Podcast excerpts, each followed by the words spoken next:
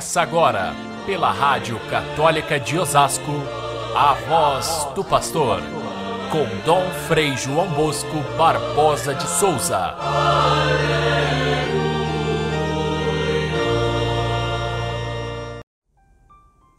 Veio João, que não come nem bebe, e dizem: ele está com um demônio. Veio o filho do homem, que come e bebe, e dizem: é um comilão e beberrão, amigo dos cobradores de impostos e de pecadores. Caríssimos irmãos e irmãs, ouvintes do nosso Evangelho de cada dia, a Igreja hoje celebra a festa de Nossa Senhora do Loreto, mais precisamente a bem-aventurada Virgem Maria de Loreto. É uma devoção que vem lá da Idade Média e se conta que, de uma maneira misteriosa, a casa de Nazaré, onde morou Maria, onde ela foi anunciada pelo anjo, onde ela acolheu em seu ventre o menino Jesus, essa casa é, misteriosamente desapareceu de Nazaré e apareceu num outro lugar, que depois de novo foi transferida para o lugar que está até hoje, em Loreto. Ali se formou uma comunidade religiosa muito forte e muita peregrinação e muitas, muitos milagres, de modo que se tornou um santuário dos mais importantes de Nossa Senhora. E a casinha onde morava Maria, misteriosamente, ali permanece até hoje. De que forma ela veio? Dizem as pessoas trazida pelos anjos, pelos ares, porque ela não tem sinal de que foi desmanchada e remontada. Ela é feita de um material que não existe em Loreto, na Itália, mas que existe abundantemente na Palestina, onde estava a casa de Maria, em Nazaré, com a técnica que era praticada naquele tempo e não com as técnicas posteriores. Por todas essas indicações e por ser do mesmo tamanho dos fundamentos que ficaram em Nazaré, é que se criou essa devoção em torno dessa casa de Maria que foi assim transferida. A beleza desse, desse acontecimento não está só nessa forma misteriosa que até hoje nunca foi explicada, mas está na beleza de Maria, na sua casa pequenina, na sua pobreza, na, na casa enquanto sinal de que Jesus Cristo é, humano esteve ali presente. E, por conseguinte, todas as casas que acolhem Jesus, todas as casas que acolhem Maria pela devoção, se tornam casas de Loreto, casas de Jesus de Nazaré. E aí a casa de Nazaré passou a ser a casa do mundo inteiro.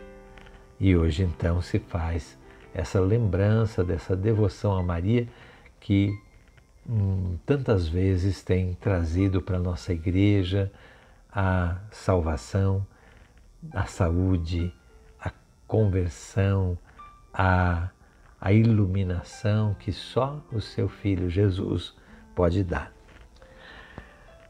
O Evangelho de hoje volta a, a, a, falar a respeito de João Batista, como já começamos ontem. E, e Jesus mesmo que fala a respeito de João Batista, criticando aqueles que não aceitaram nem a dureza e o rigor do ensinamento de João Batista, que clamava por conversão dos pecados, como também não aceitou a misericórdia de Jesus que andava com os pecadores e que comia na casa deles. Não aceitou essa gente nem a o rigor de jejum que João Batista fazia, como também não aceitou a, o clima de festa sem fazer jejum em que viviam os apóstolos com Jesus.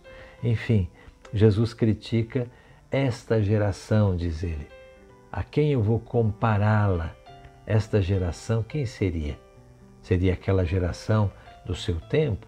Sim, mas de todos os tempos é a geração daqueles que não aceitam a proposta de Jesus.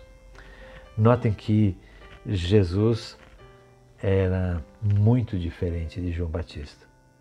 A sua pregação, a sua espiritualidade, o seu modo de tratar as pessoas, todo o rigor de João Batista está num extremo oposto daquilo que era a misericórdia de Jesus.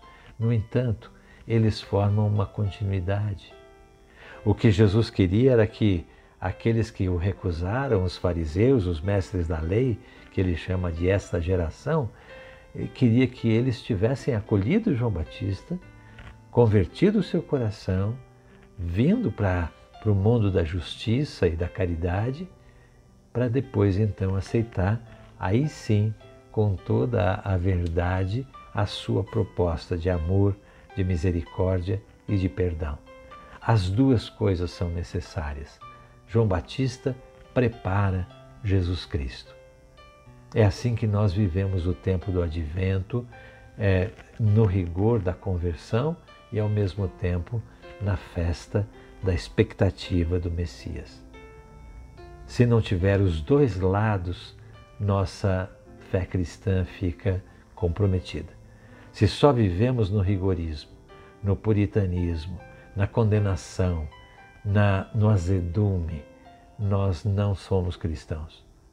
Se nós vivemos apenas da bondade, da misericórdia e até mesmo do relaxamento de todas as virtudes, também não vivemos Jesus Cristo. Somente experimentando a conversão e depois apresentando-nos diante de Deus como pessoas convertidas e alegres pela conversão, é que nós somos de fato cristãos integrais. A comparação que faz Jesus para condenar aquela geração parece uma brincadeira. Ele compara com as crianças que brincam na praça. Não sei que tipo de brincadeira era aquele, aquela da, daquele tempo, porém é fácil de imaginar. Quando as crianças se colocam em conjunto para brincar e alguém propõe uma brincadeira, os outros podem acolher ou não acolher. Quando não se entendem bem, quando são crianças birrentas, quando são crianças egoístas, alguém propõe a brincadeira e os outros não querem. Propõe um trabalho a fazer também não querem. Propõem um passeio, também não aceitam. Então, são crianças que não querem nada com nada. Jesus fala que assim são aqueles homens sisudos, os fariseus, os mestres da lei. Eles são como crianças birrentas, que não aceitam proposta nenhuma.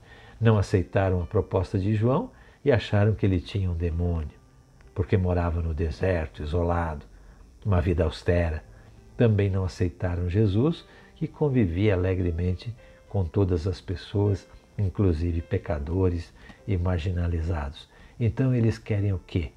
Eles querem apenas a si mesmos. É a conclusão de Jesus. Não aceitam nenhuma proposta de Deus. O que, que nós aprendemos para a nossa vida cristã, para a nossa vida de hoje, para o nosso advento? Primeiro, já falei que nós aprendemos com João Batista, esse testemunha de conversão, esta conversão sincera e às vezes rigorosa que nós necessitamos para vencer o pecado. Ontem Jesus falava que o reino do céu se conquista com violência, não com violência contra os outros, mas violência contra o demônio, violência contra o mundo, violência contra até mesmo os seus próprios caprichos. Assim, a conversão de João Batista é necessária, como também, como convertidos, alegremente nos apresentarmos a Deus que nos acolhe e perdoa e nos salva com a sua mão misericordiosa. Essa é a maneira de viver o advento. A outra questão, que é muito séria e que está dentro desse evangelho, são aquelas pessoas que não aceitam nenhuma proposta. Não querem esses padres que são conservadores, também não querem aqueles que são é, diferentes, são abertos à, à, à sociedade, não querem este nem aquele e por isso ficam sozinhos. A esses não há o que fazer. Fiquem todos com Deus. Até amanhã, se Deus quiser. Você ouviu pela Rádio Católica de Osasco a voz do pastor com Dom Frei João Bosco Barbosa de Souza.